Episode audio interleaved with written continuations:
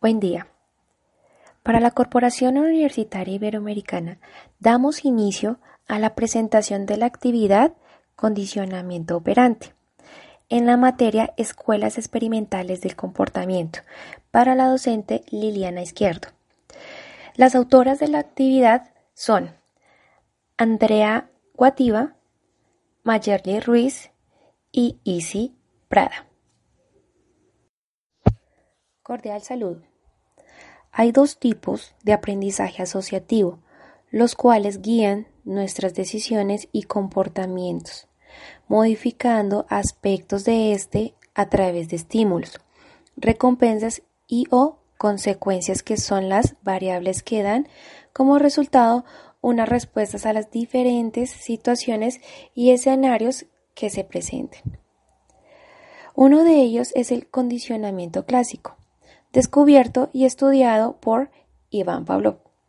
Y el otro es el condicionamiento operante, descubierto por Frederick Skinner. Estos dos modifican y moldean nuestro comportamiento.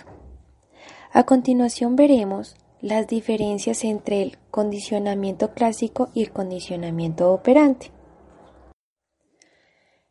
En el condicionamiento clásico se actúa sobre el estímulo, y en el operante sobre la respuesta. En el clásico la respuesta del individuo ante el estímulo es automática y en el operante la respuesta ante el estímulo es voluntaria. En el clásico se dice que la conducta es interna e innata y que por ende el ambiente está sobre el sujeto, mientras que en el operante la conducta es externa y el sujeto está por sobre el ambiente.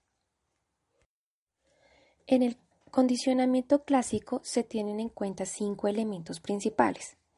El estímulo incondicionado, la respuesta incondicionada, el estímulo neutro, el estímulo condicionado y la respuesta condicionada.